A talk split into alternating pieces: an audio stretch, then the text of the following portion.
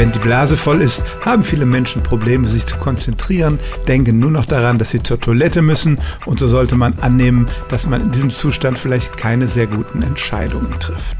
Aber vor zehn Jahren haben holländische Wissenschaftlerinnen untersucht, was für einen Einfluss der Füllzustand der Blase auf eine bestimmte Art von Entscheidungen hat. Es ging um Situationen, bei denen man wählen muss zwischen einer kleinen Belohnung, die man sofort bekommt, oder einer größeren, die aber erst später fällig wird.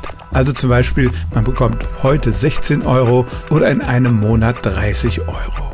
Solche Experimente werden oft auch mit kleinen Kindern gemacht als Marshmallow-Test und da gilt es als ein Zeichen für Reife, wenn die Kinder in der Lage sind, dieses unmittelbare Bedürfnis zurückzustellen und dann die höhere Belohnung zu bekommen. Und das interessante Ergebnis des holländischen Versuchs war, dass diejenigen, die vorher eine Menge getrunken hatten und deshalb Druck auf der Blase hatten, dass die die vernünftigere Wahl trafen und tatsächlich eher bereit waren, abzuwarten und dann die höhere Belohnung zu kassieren. Das war nicht unbedingt der erwartete Effekt.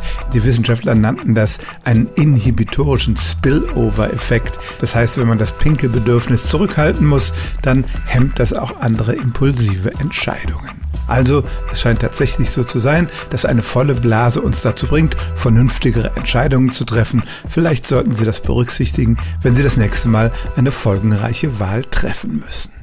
Stellen auch Sie Ihre alltäglichste Frage unter stimmt's at radio1.de.